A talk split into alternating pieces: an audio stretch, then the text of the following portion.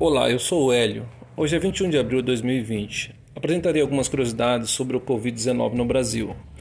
O enfrentamento pelo governo ficou confuso em um primeiro momento, com o lockdown aplicado por alguns governantes, sendo que a outra parte defendendo a abertura do comércio.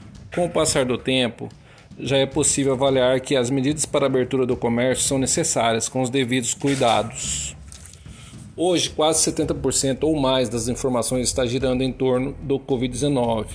Nem mesmo os especialistas conseguem concordar com os meios mais práticos no combate à disseminação do vírus, podendo observar o surgimento de meios, comunicação e informações alternativos, os quais possuem informações verdadeiras, bem como fake news, trazendo para a população um estado de pânico.